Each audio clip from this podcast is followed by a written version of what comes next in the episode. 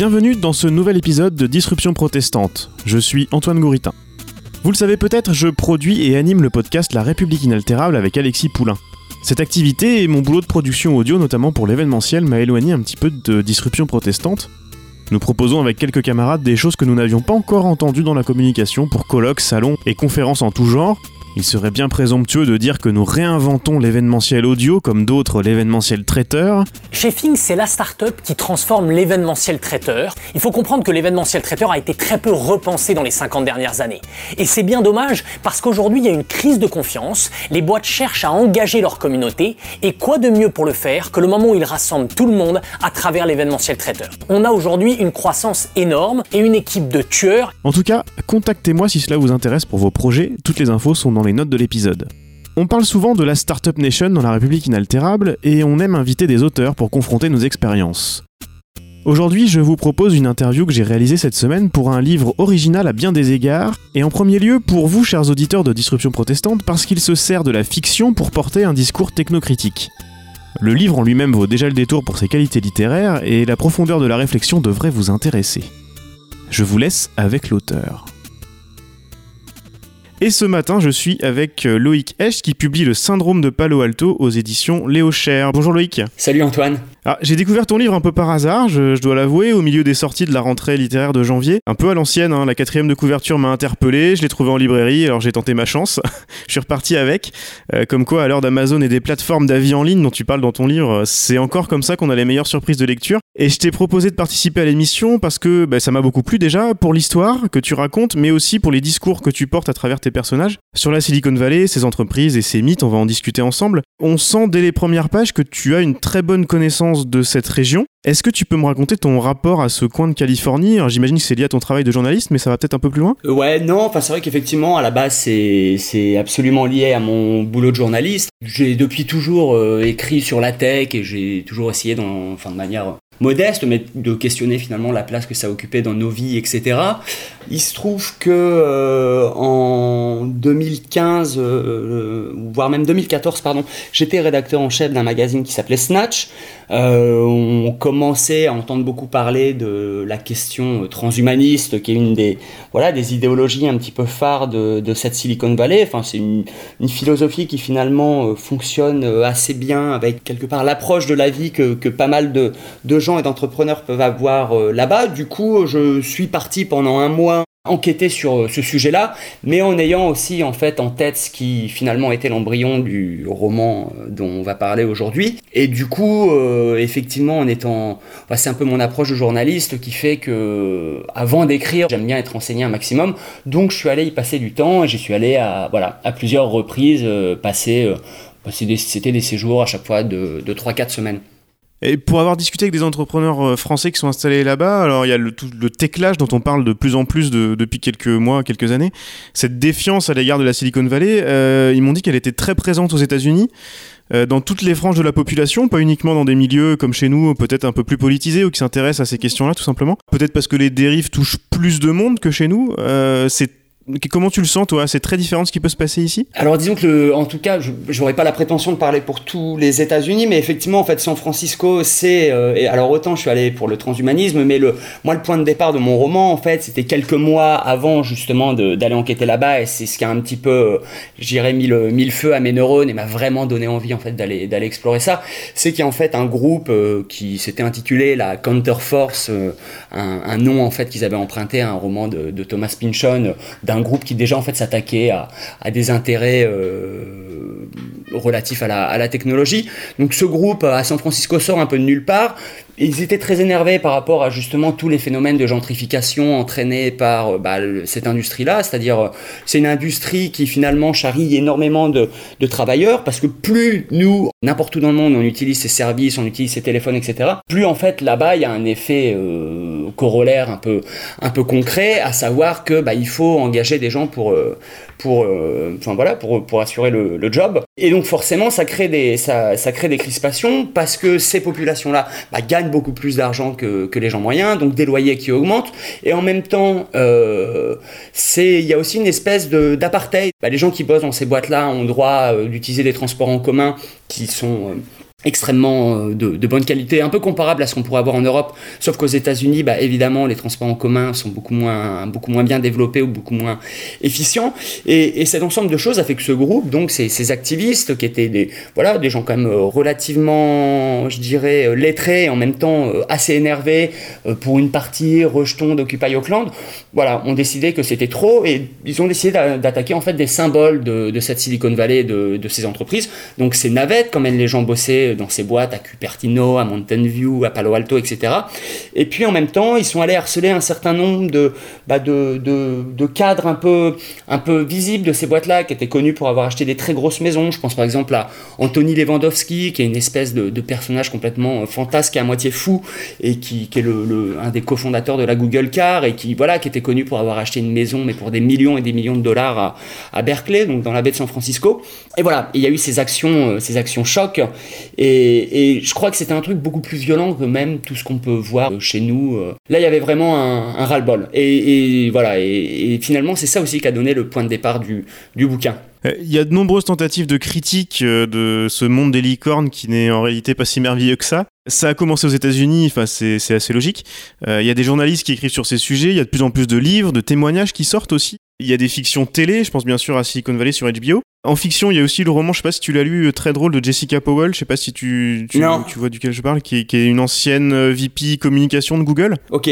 Mais c'est pareil, c'était c'était une satire. Euh, en France, ça commence, mais on est surtout dans les livres universitaires, dans les essais de journalistes. Euh, J'en ai peut-être raté, mais à ma connaissance, c'est le premier roman avec cette visée critique. Alors tu vas me dire, il y en a peut-être d'autres.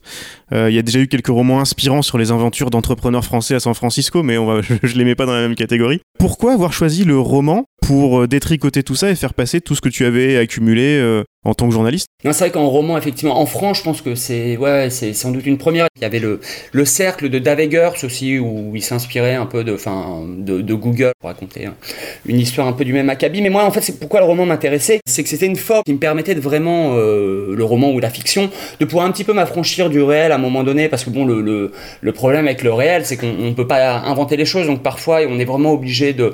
Bon, ça peut être compliqué de provoquer des situations ou d'avoir les interlocuteurs qu'on aimerait avoir, alors alors qu'avec la fiction, pardon, on, peut, euh, enfin voilà, on peut, s'affranchir d'un certain nombre de codes.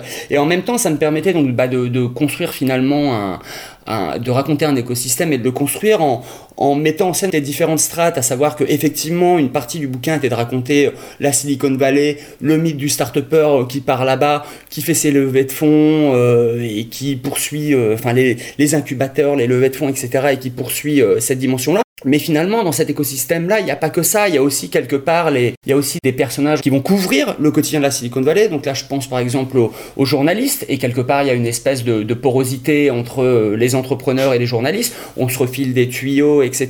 Il y a... c'est un, c'est un sport en soi, comme, euh, comme dans n'importe quelle euh, pratique journalistique quand j'ai commencé à m'intéresser à la question il y, a, il y a 5 ou 6 ans, il y avait un média très satirique qui justement se moquait vachement de ça, qui s'appelait Valley euh, qui est en fait rattaché à Gawker. Finalement, c'est le média qui avait euh, révélé que Peter Thiel, euh, un des grands argentiers de la Silicon Valley, très proche de Donald Trump, fondateur de PayPal, enfin bon voilà, et de Palantir aussi, la boîte qui fournit les algorithmes à la NSA et à nos gouvernements pour nous espionner. Voilà, Peter Thiel en fait avait été outé par ce, par ce média-là qui se moquait un peu de tout un tas de choses. Il avait juré de se venger.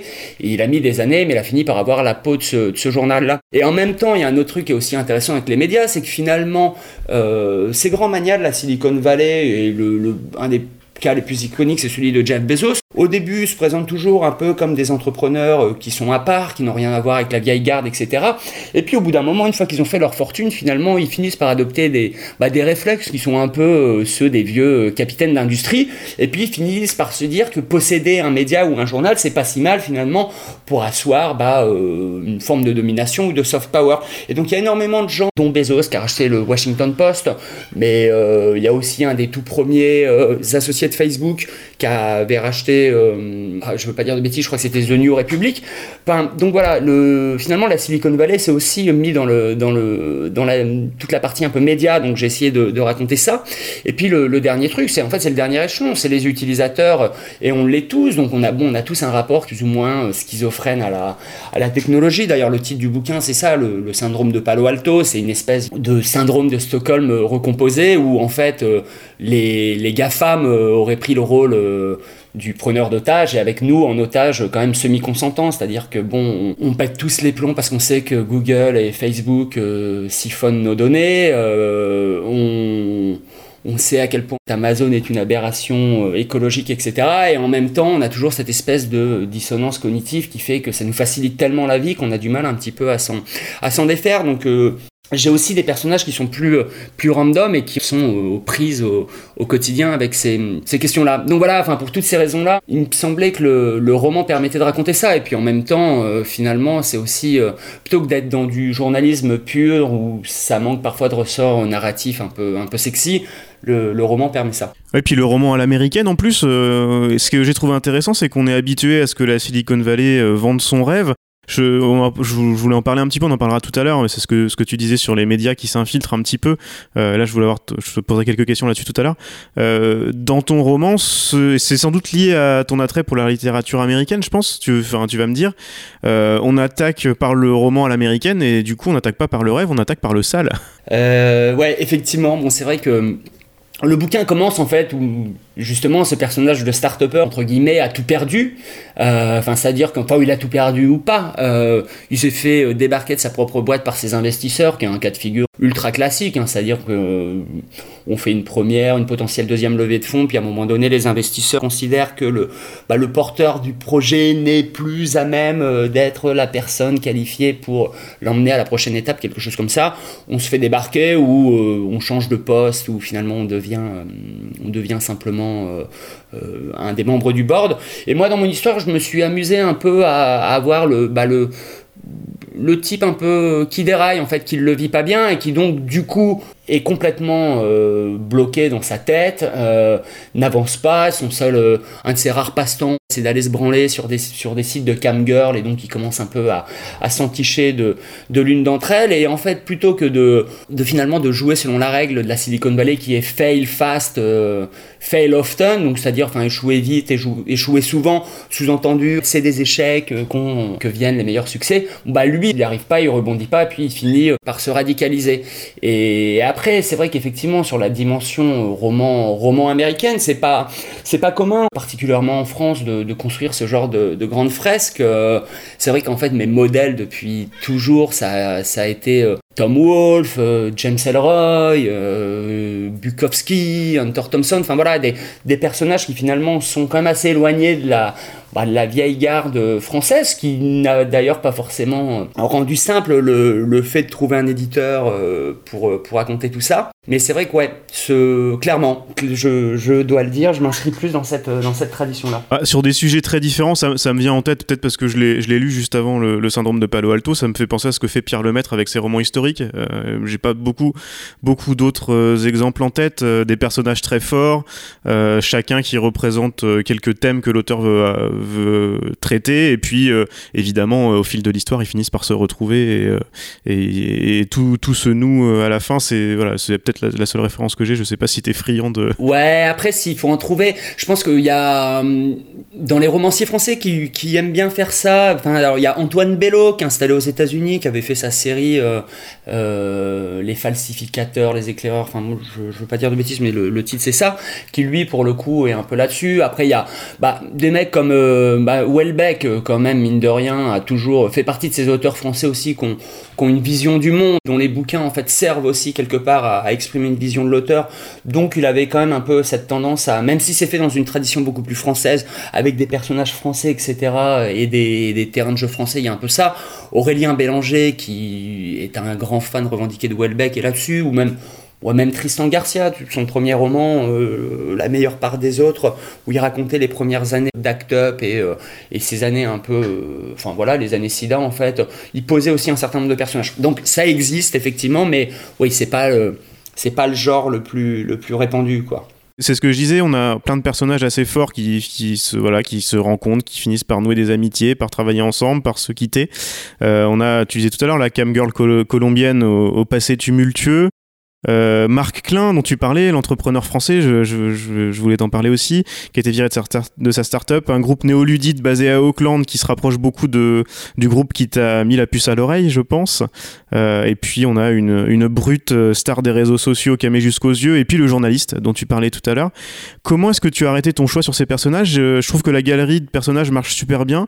Est-ce que c'est aussi, euh, peut-être dans le cas de Marc Klein, euh, des rencontres avec des entrepreneurs français, des copains à toi, euh, sans, nous révéler les recettes, hein, comment ces personnages-là sont arrivés? Mais alors en fait c'est un peu un paradoxe, mais je pense que Marc Klein est le personnage qui est le plus créé de, toutes parts. Les activistes, comme tu l'as parfaitement euh, souligné, sont très inspirés de ce groupe, la, la Counterforce, qui a sévi à San Francisco, le web journaliste, bon, même si on est dans un cadre américain, euh, étant moi-même journaliste, évidemment, euh, celui-là, ça n'a pas été le plus dur à créer. Euh, mais effectivement, le personnage de Marc Klein, qui paradoxalement est le seul français, je me suis pas forcément inspiré de gens, parce qu'en fait, start français, parce que j'ai pas tant de copains qui sont start le start français, je pense que c'est un personnage qui est là depuis aussi longtemps que euh, on vend des trucs sur internet. Enfin, moi je me souviens des, missions de Capital sur M6 à l'époque de la première bulle, donc on doit être à la fin des années 90, on les voyait déjà. Le mec euh, euh, machin à 16 ans, il a arrêté le lycée, il travaille depuis son lit, etc. Il a monté son site internet et il vend je sais pas quoi et le business angel derrière, etc. En fait, ça fait c'est un personnage qui est finalement dans le panorama depuis euh, au moins deux décennies, quoi.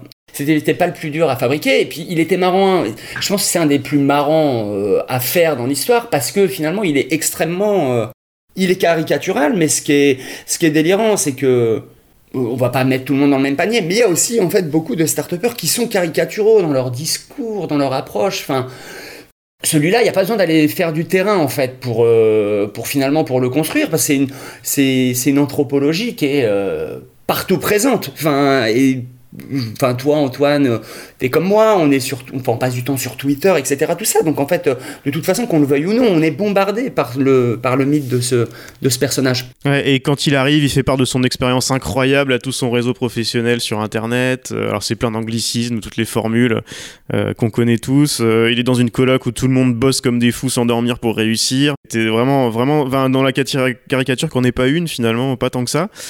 Et puis il fait face à la réalité, et elle lui en met plein la gueule la réalité, et ce qui va l'amener à grossir les rangs des repentis qui commencent un, un peu à la mode.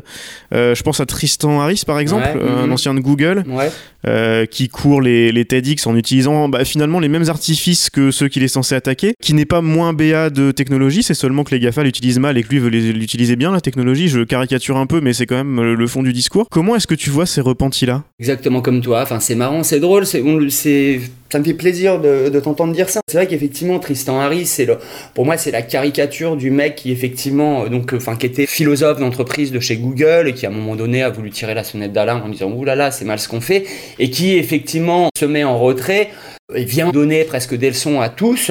Il fait son beurre exactement de la même façon que les autres, et comme tu le dis, en courant les TEDx, etc.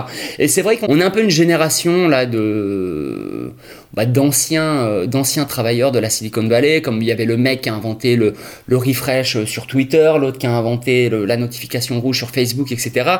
Qui viennent un peu euh, pleurnicher et demander à ce qu'on euh, à ce qu'on les excuse en fait d'avoir mis le, le, verre dans la pomme, quoi.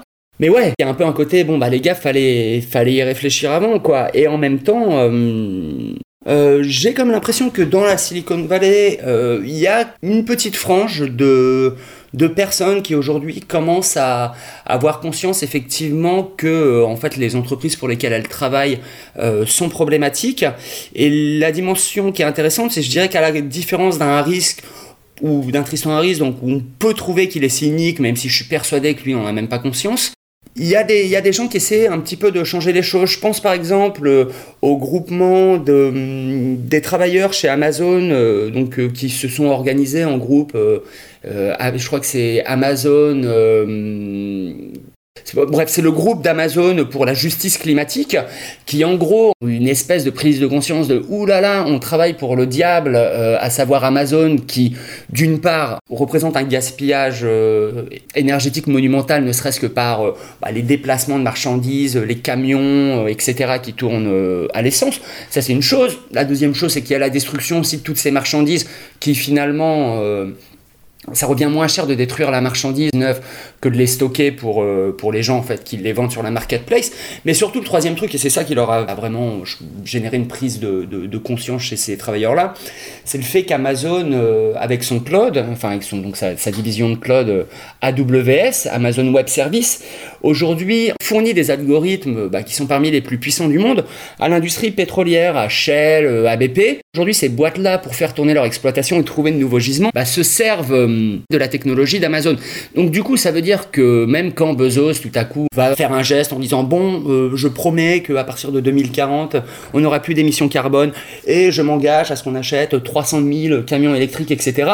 À côté de ça, en fait, il paye des lobbies à Washington euh, pro énergie, enfin pro énergie, euh, enfin pro pétrole, quoi. Et, surtout, il fournit les outils pour qu'on continue à, à, faire fonctionner ces gisements. Donc évidemment, c'est pas mal de voir que, que voilà, qu'il y a une prise de conscience chez les travailleurs qui bossent dans ces boîtes-là, qu'ils le dénoncent, qu'ils font pression, et qui d'ailleurs là se retrouvent menacés en fait euh, d'être d'être euh, bah, d'être envoyés pour euh, pour ce boulot de, de, lobbying pro climat qu'ils font. Mais après là, finalement, c'est un peu la c'est pas l'exemple le plus représentatif euh, du truc parce que un travailleur de la Silicon Valley, il est comme nous tous, à un moment donné, il se dit qu'il doit manger, etc. Machin. Donc c'est vachement dur de, euh, de, s'élever finalement pour, euh, pour ses idéaux face à, face à finalement la basse réalité du quotidien.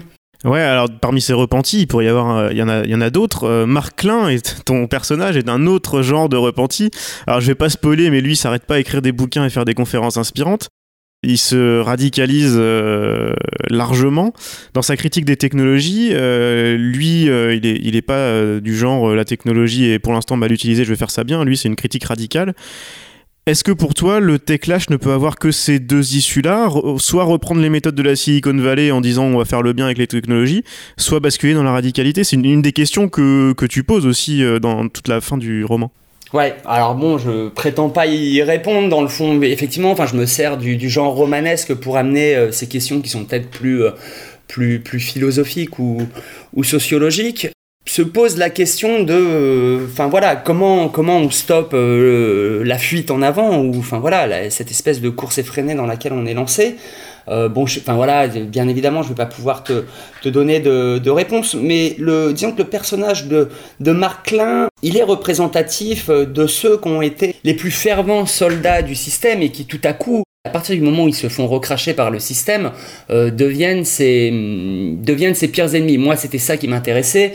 Euh, il est inspiré de, figures qui ont vraiment existé. Je pense par exemple à, à Theodor Kaczynski, alias Yuna Bomber, qui est un type qui était voilà, un professeur de mathématiques à Berkeley, euh, et puis qui un jour en a eu marre et donc parti vivre au fin fond de la forêt dans le Montana. Et puis, et puis, un jour où il était tranquille, après 10 ans à vivre dans sa forêt, il, entend qu'en fait, euh, il y a des, véhicules motorisés en bas de chez lui, et il se rend compte que l'État fédéral est en train de construire une route. Il a l'impression de vraiment de subir une attaque en règle du système technicien. Il décide de se radicaliser et il envoie des bombes pendant 20 ans aux États-Unis, il tue des gens, il en mutile d'autres, etc. Donc effectivement, c'est une manière euh, de s'opposer à ce système technicien. Et la deuxième, ah, c'est celle dont on parlait, un peu à la Tristan Harris, mais quelque part, on est sur là on est sur des personnages qui jouent peut-être trop finalement avec les règles du système pour prétendre euh, vraiment s'en affranchir. J'ai l'impression que la, troisième possibilité, qui est finalement celle de, ces travailleurs, par exemple de chez Amazon, qui en fait décident de, au risque de perdre leur boulot, un peu de la même façon que, que des grévistes, à un moment donné, pour faire valoir leurs droits, prennent cette décision de se priver d'une partie de leur salaire, etc., sont peut-être encore ceux qui, finalement, ont la possibilité de plus faire bouger le système. Parce que, bon, dans le cas d'Amazon, quand même, ça leur fait pas une très bonne image. Et d'ailleurs, il n'y a pas eu de secret. Bezos, même s'il n'a pas renoncé à, fournir les algorithmes qui font tourner, euh, qui font tourner les exploitations pétrolières, c'est après quand même avoir été attaqué euh, par ce groupe-là qu'il a décidé, euh, qu'il s'est engagé en fait à réduire les émissions carbone, à zéro d'ici 2040, ou qu'il a aussi annoncé qu'il allait acheter des camions. Donc j'ai l'impression cette forme d'activisme est quand même celle qui, qui paye le mieux Enfin, je ne sais pas si ça répond complètement à, ta question, non, mais je suis un peu embêté parce que oui, dans le fond, voilà, moi, ce que j'ai essayé de faire, effectivement, c'est à travers des personnages poser des possibilités. Bah justement, c'est ça qui est intéressant et il n'y a rien de manichéen. Moi, c'est ce que j'ai aimé dans le livre d'ailleurs, parce que sur ces sujets-là, on est souvent forcément à prendre un côté ou l'autre et, voilà, à force de travailler ces sujets-là depuis un moment, euh, à être un peu tout le temps dedans, on, finit par être euh, d'un côté ou de l'autre et puis à pas forcément réussir à, entendre ce qui se passe de l'autre côté, qui est pas toujours euh, d'ailleurs très audible. C'est ce que j'ai aimé, et notamment dans, quand tu parles des médias, euh, je voulais y revenir un petit peu, tu en as parlé un petit peu tout à l'heure. On sent bien que le personnage du journaliste vient de ton, de ton expérience. Pareil, il nous propose une vision complexe, il, navigue un petit peu entre tout ce qui est en train de se passer au moment où le journalisme web, euh, je vais voir d'appeler ça comme ça, mais tant pis, on va appeler ça comme ça, euh, a, pris son envol avec toutes les contraintes et tout, tout ce qu'il pouvait y avoir avec. D'où est venu ce, pas ce personnage, mais ce qui lui arrive, c'est du, du vécu aussi, c'est peut-être aussi d'autres journalistes qui t'ont raconté un petit peu toutes, toutes ces combines pour sortir des, des histoires ou pas les sortir, ou, euh, et puis tout le, tout le changement où, le, la rédaction est finalement aux mains des, des marketeurs et, puis des journalistes? On a ce journaliste qui euh, est un pur produit du journalisme web, mais avec cette dimension quand même, je fais de l'enquête, je fais du terrain, etc. Même si je raconte les dessous de la Silicon Valley, c'est quand même important pour moi de, de, sortir des scoops. Et en même temps, il se drape euh, de cette sacro-sainte euh, déontologie en permanence, mais finalement, on se rend compte que la part du clic et d'avoir des articles qui soient retweetés, likés, etc., vient se confronter avec sa, sa volonté d'être irréprochable. Et en fait, il est toujours pris en, balance entre euh, finalement euh, rogner un petit peu euh, sur ses idéaux et ses principes contre un bon scoop. Donc on a un personnage qui effectivement dont l'espèce de d'arc narratif si je puis dire est un peu sous-tendu par ce truc-là. Et il se retrouve effectivement à travailler dans un cadre qui est donc un journal que j'ai imaginé de toutes pièces, qui emprunte un petit peu à Gawker, donc le média dont je parlais plus tôt, ce fameux média qui après avoir outé Peter Thiel a fini par perdre au tribunal et être condamné à payer une amende telle que le seul moyen pour eux en fait était de mettre la, clé sous la porte. Mais ce que j'ai voulu raconter euh, en sous-main, et là on est, c'est là où on est dans un cadre encore une fois qui est beaucoup plus américain que, que français. C'était, ce qui m'intéressait, c'était ça. Les manias de la Silicon Valley ont commencé à mettre la main sur un certain nombre de journaux, et le, le phénomène qui s'est passé était intéressant, à savoir que dans un premier temps, ils étaient toujours un peu sur une logique de dire écoutez, allez-y, euh, ok, j'achète le truc, mais vous faites ce que vous voulez. Euh, je vous assure que je, n'interviendrai pas euh, à l'intérieur du, journal, en tout cas pas d'un point de vue, point de vue journalistique. Et puis au bout d'un moment, au bout de un an, deux ans, trois ans, à perdre de l'argent, parce qu'en fait la presse est quand même une, une industrie qui est particulièrement bonne. Pour, pour en perdre, finissent un petit peu par bah, paraître agacé. Ils viennent d'une culture de la win où euh, l'idée est quand même d'essayer d'être rentable euh, assez rapidement. Et donc c'est des cas de figure un peu classiques où typiquement le, le rédacteur en chef à qui on avait assuré au moment du rachat que que le, principe journalistique ne serait jamais dévoyé, qu'il n'y aurait pas d'interférence, etc., finit en règle générale par être le premier fusible euh, à sauter. Et puis de là, en fait, il y, a une recomposition du, fonctionnement du, journal. Ça me tenait aussi à cœur de, bah, de raconter ça, l'évolution finalement de, de, la presse à l'heure de, à l'heure de l'internet euh, et à l'heure d'un marché où en fait les revenus publicitaires euh, sont corrélés au nombre de clics et au nombre de vues. Et donc il y a quand même un enjeu de trouver le moyen de, de faire le plus de, le plus de, le plus de vues. Et, et souvent, bah, c'est pas les grandes enquêtes euh, qui sont longues et fastidieuses euh, à lire qui, qui réussissent ce truc-là. Et qui coûtent cher à produire surtout. Ouais, bien sûr. Je, vais- je voulais finir là-dessus. On sait qu'il y a de moins en moins de journalistes. Euh, Beaucoup sont partis faire des relations publiques justement chez Google et chez d'autres. Euh, J'ai plus les chiffres en tête, mais il y a des, des chiffres aux États-Unis sur les, les dix dernières années qui sont qui sont assez fous. Ceux qui restent sont dans des positions qui sont inconfortables pour faire un travail de fond de critique de ce monde des startups. Je voulais finir sur une note d'optimisme. Je sais pas si tu as vu les chiffres aujourd'hui euh, du Monde qui montrent qu'ils publient de moins en moins d'articles, euh, de plus en plus d'enquêtes de fond. Ils ont embauché des journalistes pour faire du travail de fond, etc. Et que ça paye parce que les gens, même si les revenus publicitaires baissent, les gens s'abonnent. Donc euh, voilà, ils ont compris que c'est par là que ça passait. Évidemment, le problème de la presse en ligne est beaucoup plus large que ça, mais il y a peut-être un petit peu d'optimisme de ce côté-là. Je pense que peut-être encore plus en France qu'aux États-Unis, un, un monde médiatique qui a eu tendance, alors tu as dit tout à l'heure, il y a cette figure de l'entrepreneur euh, qui est mise en avant en ce moment, et encore plus depuis l'élection d'Emmanuel Macron évidemment. C'est difficile d'aller contre tout ça. Il y a même des, des journalistes, je me souviens de Stéphane Soumier sur BFM qui disait qu'il faisait la propagande des entrepreneurs. La chance qu'il peut y avoir, c'est qu'avec le Techlash, il y a certaines rédactions qui commencent à se rendre compte que ce serait peut-être vendeur de changer son fusil d'épaule. Euh, je l'ai vu récemment avec, euh, je crois que c'était le, Figaro, avec certaines euh, certaines plumes qui euh, avaient tendance à aller dans le sens du vent et qui étaient un peu technobéates, qui commencent à, à- revenir là-dessus. J'ai raison d'être optimiste à ton avis sur ces sujets-là ou ça va continuer comme ça? J'aurais tendance à aller dans ton sens, effectivement. C'est vrai que les gens commencent à avoir, avoir compris que pour avoir une info de qualité, il faut payer. Enfin, je, je pense que c'était assez incongru pour beaucoup d'entre nous, même moi le premier, de, de payer de l'information euh, sur Internet, alors qu'en fait aujourd'hui, bon bah voilà, euh, de la même façon que je paye pour Spotify, euh, je, je paye pour un certain nombre de, de journaux en ligne pour avoir une info de qualité. Donc euh, effectivement, les mentalités bougent dans ce sens-là et c'est forcément une bonne chose. Et après, sur effectivement le traitement des journalistes, j'ai l'impression que dans les gros canards, il y a des spécialistes, déjà d'une part, sur ces questions-là, qui sont vraiment, euh, voilà, des gens qui, qui ont des qui ont des connaissances, qui ont une vision, qui ont peut-être un background euh, intellectuel qui fait qu'on les aborde effectivement euh, sans forcément dire amen à tout. Même au contraire, c'est vrai que enfin, j'ai vraiment l'impression que sur ces. c'est relativement récent, hein, mais peut-être que sur ces trois dernières années, il y a vraiment eu un, truc à changer. Je vois par exemple Libération a tendance à, faire des super enquêtes sur la dimension sociale euh, qui va finalement de pair avec les, toute cette, euh, cette euh, Uber économie. Quoi.